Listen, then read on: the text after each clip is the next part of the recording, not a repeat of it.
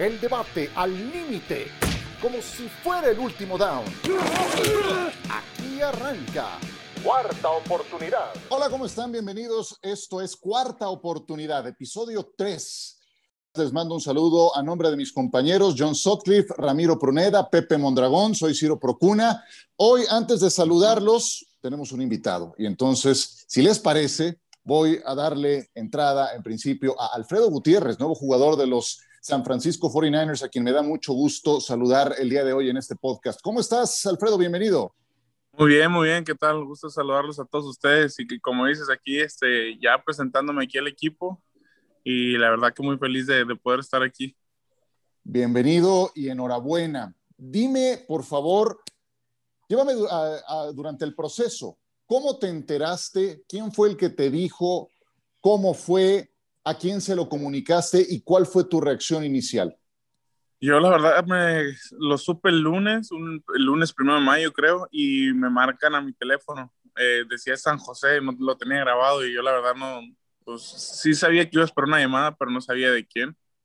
Entonces me marcan de aquí de Aaron Peters, el asistente general, y pues sí me impresioné, pues sí fue como que, ¿qué onda, no? Hasta me habló en inglés y a mí se me olvidó hasta hablar en inglés y en español.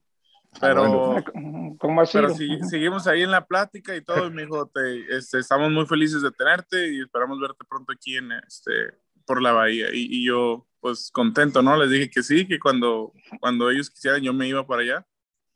Y ya, y ya hoy llegué, hoy, eh, perdón, ayer, miércoles, llegué y, y de volada, ¿no? A presentarme con todo el mundo, a hacer pruebas físicas, a, a firmar y, y, todo lo que tengo que hacer para ya ser parte totalmente de la organización. Venga, Alfredo, John Sophie, un gusto saludarte por ahí. Va a haber un Monday Night de San Francisco y los Rams, ojalá te veamos ahí. Yo te quería preguntar, descríbeme lo que han sido estos últimos minutos, el momento que entras a las instalaciones y por primera vez ves esos colores, ese jersey que te entregan y te sientes 49er? No, se me puso la piel chinita. De hecho, ayer que me ponen un casco, me dicen, mira, Alfredo. Cuando, y les dije, voy a llorar, ¿eh? y se empiezan a reír ahí los de los del staff de, de, de, de, todo, de la utilería. Y me dice, voltea al espejo para que te acuerdes de tu primera vez que te pones el casco. Y me pongo el casco y me volteo a ver y, y todavía me acuerdo y la piel chinita, la verdad que, que fue una sensación muy, muy bonita. Y, y no espero en, en, en, poder pisar el campo vestiendo los, los colores o, o, saliendo por el túnel. Eso es, va a ser otro, otro tipo de emoción. Veo a Ramiro Pruneda sonreír, a sentir, creo que eh, claro. te sientes, sientes mucha empatía con ese sentimiento. No, no, no vayas a llorar tú. Por supuesto. No, no, ahorita todavía estoy tranquilo, compadrito, ¿cómo estás? Este, Muy bien. Digo, desde ayer que, que estaba viendo las historias cuando ibas despegando, cuando aterrizas, que estabas viendo el estadio, sé muy bien cómo se siente todo esto. Y, y justamente lo que estabas diciendo, cuando te pones el casco con los del equipment, es una sensación indescriptible de, de, lo que puedes sentir.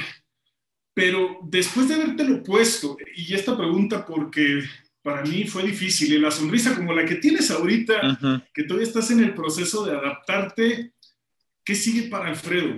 ¿Qué sigue? ¿Qué es lo que, porque me acuerdo la llamada que dijiste que te ibas a poner todo sobre la mesa, ¿qué es lo primero que vas a hacer al momento de cruzar ese túnel en el campo de entrenamiento?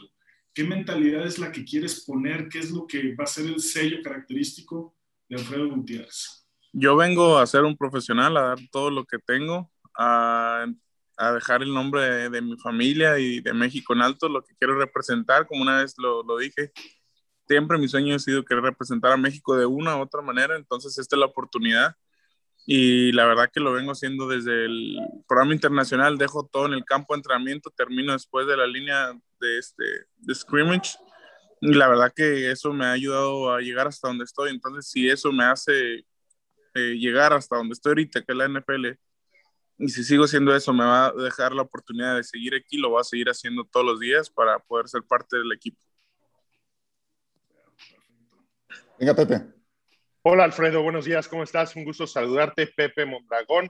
Este, te quiero preguntar algo que para mí es algo muy importante. ¿Cuándo fue el momento que tú supiste que el llegar a la NFL era una posibilidad? Sabemos que a una eh, edad temprana todos jugamos por diversión, porque nos gusta, porque amamos el deporte, pero tuvo que haber un momento que tú te diste cuenta que era una posibilidad que pudieras llegar a un roster de la NFL. ¿Cuál fue? Bien, como lo dices, la verdad que yo tuve muchas pláticas con reclutas de colegios mientras estuve en la prepa en San Diego y siempre me decían eso, ¿no? Que tú tienes posibilidad, pero no te lo crees, la verdad lo, lo ves como un juego. Cuando en verdad la supe fue en Borregos, cuando mis coaches se acercaron a hablar conmigo, Rolando Cantú, y también se vino, este, vinieron los del programa internacional y saca la reconta de mi hijo, está cerca, está latente. Entonces yo creo que el 2020 a pesar de que fue un mal año para todos, yo empecé el año con todo y empecé con la decisión de, de, de, ganarme un lugar en el programa internacional. Y a pesar de que hubo altas y bajas, este, conseguí un lugar donde entrenar y gracias a Dios se pudo lograr el objetivo. Eh, quiero sumar nada más a esa pregunta, nada más rápido, Ciro. Este, ¿Qué crees que podamos hacer para otros talentos en México como tú, como Isaac, para ayudarles para que puedan llegar a esa estancia, para que puedan llegar a un roster y tener la oportunidad de quedarse? Impulsarlos, porque la verdad hay mucho talento en México, eh, lo he dicho muchas veces, lo he visto en carne y hueso, los han pasado contra mí esos talentos, solamente es, es sembrarles la ilusión no de decir como es un, un, sueño muy lejos, es algo que está pasando, es algo que está ya ahorita en la mesa. Entonces, yo lo pude hacer, Isaac lo pudo hacer, Máximo González lo pudo hacer cuando fue al IPP. Entonces, México está, abriendo puertas para más jugadores, solamente es depende del jugador, porque la verdad sí hay eh, equipos donde entrenan de primer nivel, no nomás borregos en todo México, solamente y ahora sí depende del jugador. Vamos a hacer una ronda más de preguntas porque justamente Alfredo está en pruebas médicas. Estás ahora mismo En, las instalaciones de los Niners, ¿cierto? Sí, sí, sí, aquí están atrás. Les dije, hoy me dan 10 minutos, me dijeron, va. Te lo agradecemos muchísimo. Yo te tengo una pregunta. ¿Dónde estás ahora? Esto en cuanto a tu nivel. ¿Y dónde tienes que estar para poder ser parte del roster y jugar con el equipo principal de los Niners? La verdad que todos los días mejoro, mejoro. Siento que voy mejorando más. Yo ahorita eh, cuando salí del programa internacional sabía, hasta ellos mismos me dijeron que podían, podía dar otro, este, como otro paso muy grande hacia mi nivel deportivo. Y la verdad es que sí, yo me siento cada vez que más rápido, más fuerte, brinco, salto, me muevo del, del punto A al punto B más rápido. Y la verdad que yo sé que me falta fuerza, yo sé que me falta estabilidad en, en, en, en el core. Entonces, mejorando todas esas cosas que, que yo sé que son mis debilidades, sé que me voy a convertir en otro tipo de atleta y eso yo creo que va a convencer a muchas personas para poder ser parte del equipo. Alfredo, el reto, el reto de que prácticamente es imposible no llegar al NFL si no fuiste a través de NCAA, a través del fútbol americano colegial de los Estados Unidos. ¿Cuál crees que sea el, el reto más grande que tengas por el hecho que no estudiaste colegial en Estados Unidos? Eh, yo creo el, el, el, el, nivel de que todos eh, son first round, second round, third round, todos son, se dan contra ellos mismos, ¿no? Las divisiones grandes, hay mucho nivel entre ellas. La verdad que en México sí hay, pero, pero no hay, ese, ese, es constante el nivel. Entonces puede ser que ese sea un problema en el que ellos me vean de, este, no, pues este, sí pasabas contra personas buenas o jugadores buenos, pero no constante, no sabemos qué tan constante seas yo siento que voy a llegar y sí le voy a batallar un poco al principio, pero me conozco a mí, conozco mi cuerpo y sé que en cuanto le agarre la onda a esto, le, ya voy a estar al par de todos. Ahí voy otra vez. Fíjate, eh, algo bien importante que, que, te estás diciendo, Alfredo, y eso es lo que más me gusta, que estás consciente que esas son eh, las situaciones de tu cuerpo que tienes que mejorar. Hablas mucho del core.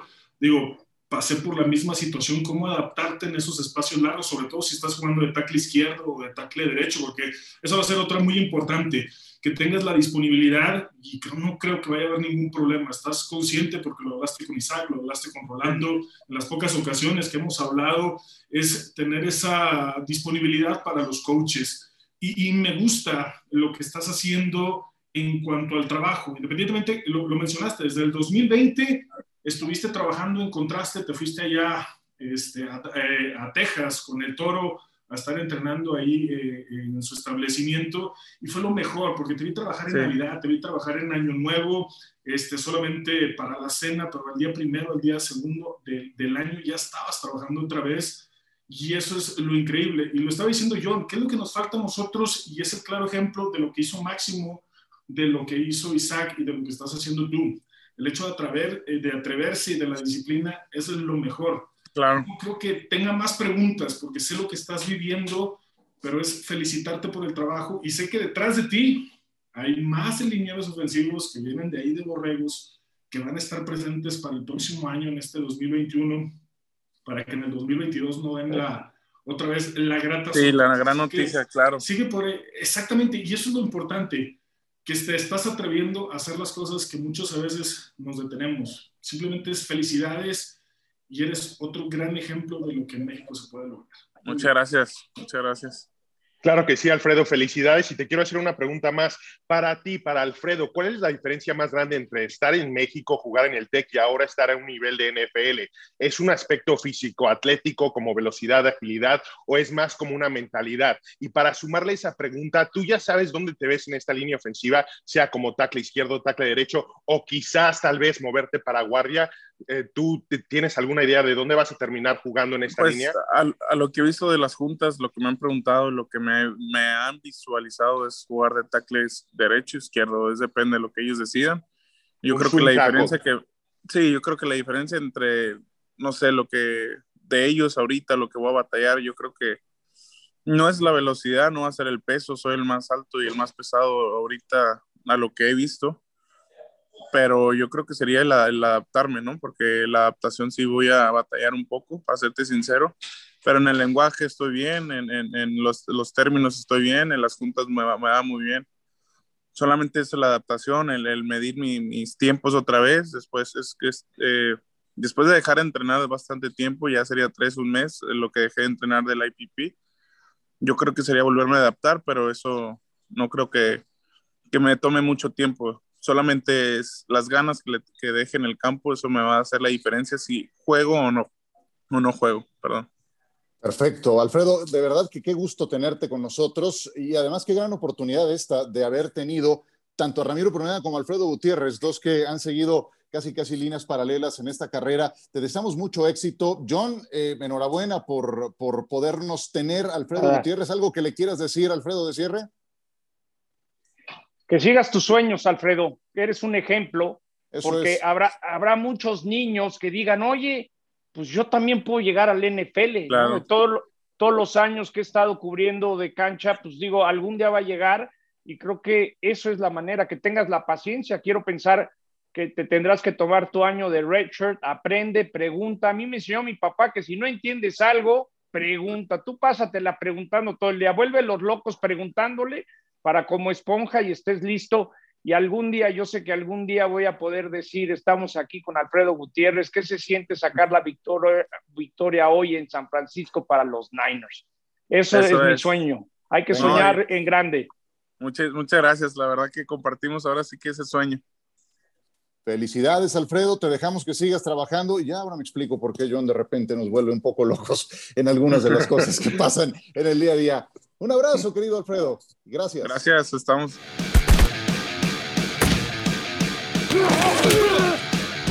Seguimos con ustedes. Qué refrescante plática con Alfredo Gutiérrez de los San Francisco 49ers. Qué, bien se oye, ¿no? Qué, padre se escucha un jugador mexicano buscando una eh, posibilidad, una oportunidad tan grande. Con trabajo se puede lograr, por supuesto que sí. Y ya escucharon ustedes a mis compañeros. Quiero agradecerle a toda la gente que ha descargado los anteriores episodios de esta cuarta oportunidad. De verdad que la recepción del el público en todas las plataformas de podcast ha sido estupenda. Así es de que muchas gracias. Y hoy tenemos mucho de qué hablar con ustedes, porque este miércoles se dio a conocer el calendario de la próxima temporada. Todo el mundo me dice, mediados de mayo, si eso empieza en septiembre. Sí, así lo maneja la NFL. Inclusive antes era desde el mes de abril pero ya los boletos inclusive están a la venta y ya se tiene una cotización de los mismos. Yo les quiero preguntar, John, en principio, bueno, la pregunta va para todos, pero comienzo contigo. ¿Qué fue lo primero en lo que te fijaste cuando tuviste el calendario en tus manos? Pues eh, el, soñar en regresar a cancha de Monday Night Football. Cuando vi el, el Raiders Ravens dije, ¿será Aaron Rodgers y los Raiders contra Lamar Jackson? Te digo una cosa, cuando vi el primer Monday Night dije, no manches, parece que hasta le hablaron a John para preguntarle cuál quería de arranque. Sí, Las Vegas, y, pues estás. Y, otra cosa que me vino mucho a la mente, por primera vez haremos un Monday Night eh, en enero, el 3 de enero, eh, esperando que los Steelers, Pepe, no la rieguen, y porque creo que Cleveland, Cleveland va a ser un equipazo, ese Monday Night del 3 de enero, y en general, pues ver, ver las ciudades, ¿no? Eh, de repente uno valora tanto cuando no lo tiene, el Bills, eh, el Bills eh, Tennessee que vamos a tener. Entonces, en general, para mí fue ver el calendario del Monday Night hasta saber dónde voy a poder cenar rico, siempre y cuando regrese a Monday Night. es, ver dónde va a ir, ¿no? Por ejemplo, hay juego en Nueva Orleans, dije, ya la hice. Hay juego en Seattle, ya la hice, ¿no? Pues es parte de mi rutina que espero regrese a la normalidad. O sea, la reservación de vuelos y de hotel va acompañada con reservación de restaurantes. Me parece muy bien, es un tipo de... la logística, sí. Me parece excelente. Pues cuando viajas como perro tienes que tener algún tipo de entretenimiento así de rutina. No, pero tú no viajas no viaja como, perro. Claro. Exacto. Bueno, bueno, ok. No te hagas. Más bien, no, no creo que te manden perro, ¿verdad, Ramiro? Mensajería. No te malpasas, eso sí no te malpasas yo, nunca. Bueno, ¿qué más vieron en el Pero calendario? Eso sí, con de chipotles. En sus manos. eso sí, es muy importante. ¿Qué más viste, Pepe, en el calendario? No se hagan el Nueva Inglaterra contra Tampa Bay. Creo que es el partido más emocionante de toda la temporada por fin Bill Belichick tiene un equipo para competir y regresa Tom Brady a Fox Pro después de, ganar el Super Bowl. Y me quedo con otra cosa, si vemos el calendario de los jefes, la NFL los pone a prueba desde un inicio. Primero contra los Cafés, después contra Baltimore y después contra los Bills. Van a tener que defender ese título de ser los campeones de la americana si quieren regresar al Super Bowl y pueden mandar un mensaje de autoridad desde que empieza el calendario. Sí creo que son juegos muy importantes también para un equipo de los Cafés. Si vas a sorprender sorprender a Kansas City en una semana, creo que es la semana uno. Sí, oye, y ese 3 de octubre que juegan Tampa Bay en New England, que será el regreso de Tom Brady a Foxborough, donde tiene obviamente una marca demoledora.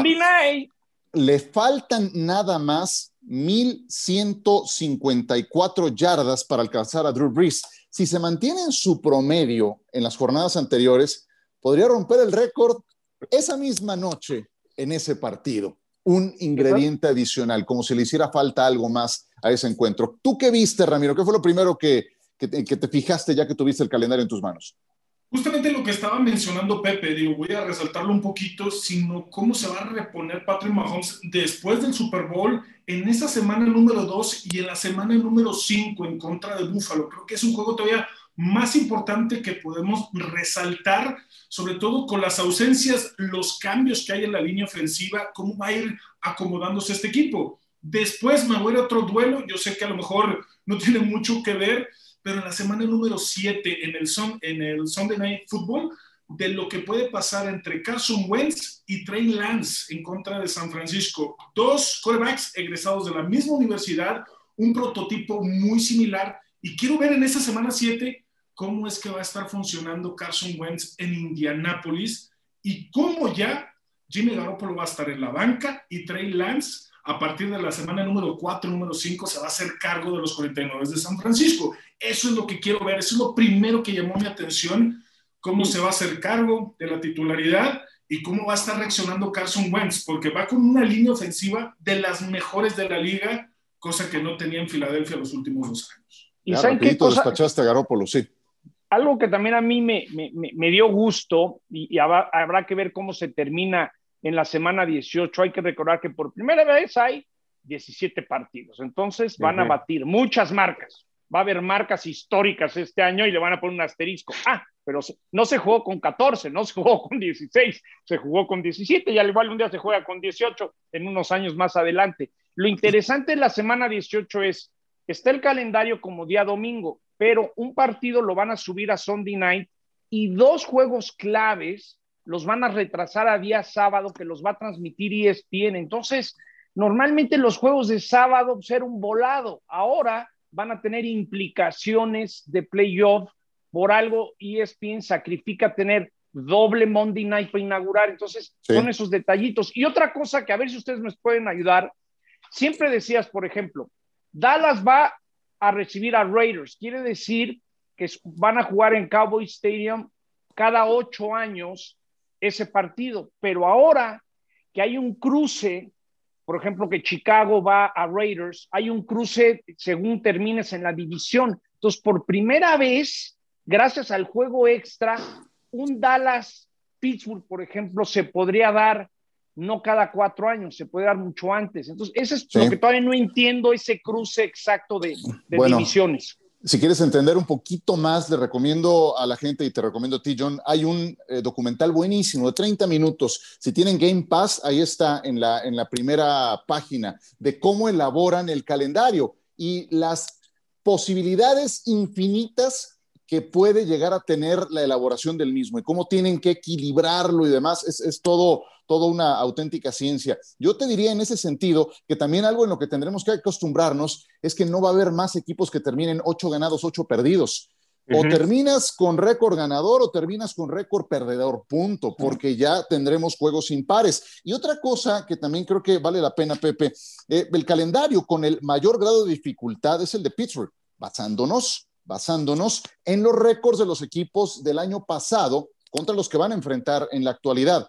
Sin embargo, hay otra forma también de medir el grado de dificultad. Por ejemplo, lo que le toca a Nueva Inglaterra. Nueva Inglaterra tiene que enfrentar a tres rivales que estarán regresando de semana de descanso. Es decir, los tomas con días extra de descanso, de preparación, de recuperar lesionados. Eso le pasa a Nueva Inglaterra que tiene también un calendario bastante bravo. No nada más es el de Pittsburgh, ¿eh, Pepe.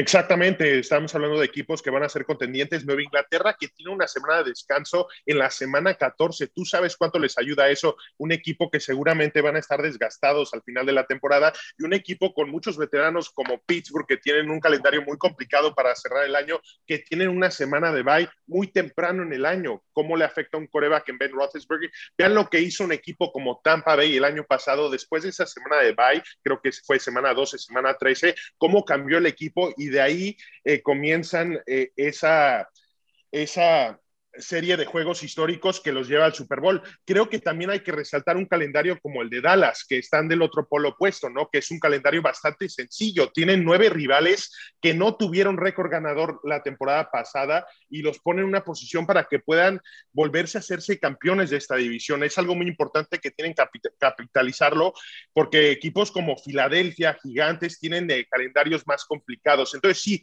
podemos medirlo. ¿Qué hicieron estos equipos el año pasado? También lo puedes medir con el ¿no? ¿Quién estuvo seleccionando en los primeros 10? Eso es algo muy importante. Equipos como Houston, como Jacksonville, a mí me llama mucho la atención que Jacksonville juega contra Houston semana 1, un juego que puede ganar Trevor Lawrence como su primer juego. Después también tienen que ir a Londres, posiblemente va a jugar contra Joe Burrow, la selección, eh, la primera selección del año pasado. Entonces, hay muchísimos factores. La verdad, Ciro, es muy poco tiempo para discutirlos todos, pero podríamos hablar horas de todos los factores y cómo podemos medir una fuerza de calendario. Nadie me ha hablado del primer partido, ¿eh? Nadie me ha hablado del primer partido de Tampa Bay, New England, de, perdón, de Dallas en Tampa Bay. Contra Dallas, pues sí. ese, es, el que venden, ese es, obviamente es el juego perfecto para el rating. Dak, los seis picks defensivos, ese es el juego ideal para un kickoff, el campeón con Tom Brady y el equipo más mediático que sigue dando. Yo quería eh, una lectura sobre los Juegos de México. Mira, Ah, la, la realidad, mm. la realidad es que no hubo partido. Yo tengo buena relación con la gente del Estadio Azteca y al no tener 100% de capacidad no salían los gastos. Pero ahí les va. Tomando en cuenta que hay equipos que son sedes de un Super Bowl y sabemos que tienen que dar un juego. Por ejemplo, Atlanta que va a ir a jugar a Inglaterra ya dio su, su, su partido. Entonces, pero Arizona y San Francisco, que era el partido programado, no lo han hecho. Entonces, yo me atrevo a decir que Arizona le han guardado y le han apartado en 2022 la fecha en el Azteca para venir a México y ojalá sea San Francisco. Es decir, la NFL quería venir a México el tema de la vacuna, pero sobre todo que no había garantía de 100% de capacidad, no da ni modo que salieran a vender boletos de 30 mil pesos. Imagínate que se hubiera armado te lo pregunto de una forma muy sincera. El hecho de que tengamos partidos en Londres y no en México es una mala señal para eh, el desarrollo de la NFL en México o que por qué No, no. Yo te lo digo así de fácil. Tiene que ver con, la, con las vacunas. El hecho de que Inglaterra ya vuelve a la normalidad y nosotros, México, no podemos. Apenas el fútbol regresa al 25%. La NFL quiere venir a México y, y, me acuerdo cuando me lo dijo el comisionado Gudel en los estudios de ESPN. Quieren cautivar a los hispanos que viven en los Estados Unidos. No te preocupes, Pepe, van a regresar, pero el hecho de que estamos tan atrasados con la vacuna y no se podía vender el 100% de la Azteca fue la razón número uno.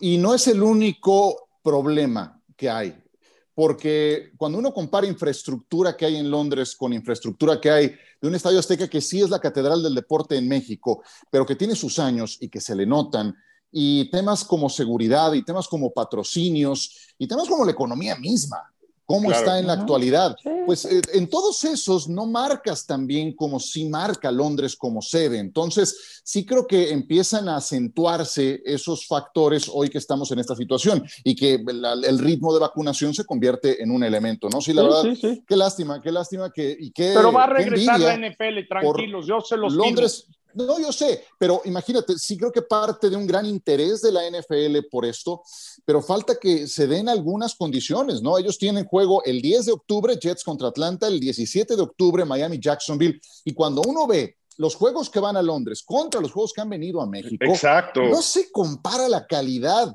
de los juegos que le han dado a México con los juegos que le han dado a Londres. Ah, y, les adelanto algo. el año próximo. Partido, partido que se juegue en México partido que va a ser en Monday Night, porque la ventana de lunes por la noche es la mejor manera de vender el turismo y atraer gente a México. Entonces estoy feliz que hay que tener paciencia, va a regresar la NFL, les importamos demasiado como negocio México y los hispanos, entonces nos, nos aguantan muchas cosas que quizás no aguantarían en otros lados.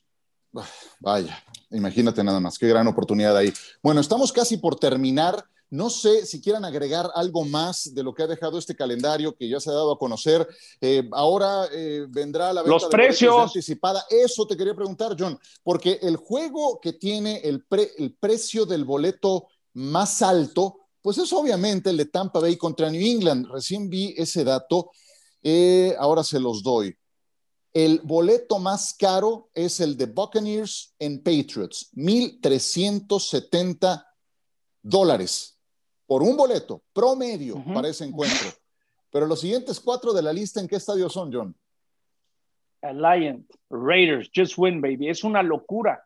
El, el costo promedio de los boletos de los Raiders, el más barato son 600 dólares. Les doy un ejemplo. Tengo un amigo que compró dos lugares eh, de temporada eh, abonos. Esos lugares costaron 40 mil dólares por 30 años el derecho a comprar dos boletos a 350 dólares por boleto. Ayer se metió mi cuate a ver en el internet y todos los boletos que tienen de los nueve partidos de temporada regular, el mínimo son 3 mil dólares en StubHub, porque son buenos boletos. Entonces, desde ahorita se los digo, si van a ir a Las Vegas, por menos de 600, 700 dólares en Gallola, no vas a ver a los Raiders este año. Es, es, una locura, Ciro. ustedes saben que los precios en, Las Vegas son ridículos y van a ser ridículos para los Raiders. John, y eso no es tomando en cuenta que a lo mejor llega Aaron Rodgers al equipo, ¿no? Si llega, se van a disparar aún más los precios. Sí, sí, sí. Lo que, pasa es que las peleas de box me ha tocado, de repente una mesa, dos mil dólares, pues ¿qué, tiene? No, pues, para que le demos la, mesa, o la comida, es decir, Incluye, y aparte, y, ahí les va otra, ese estadio tenían programado un Barcelona-Real Madrid antes de la pandemia, ahí va a ser la final de la Copa Oro, ahí va a acabar peleando el Canelo, entonces ese va a ser la mina de oro para la selección mexicana, el que, el que no va a estar contento es Jerry Jones, porque va a saber cómo le va a quitar negocio al estadio de los Cowboys.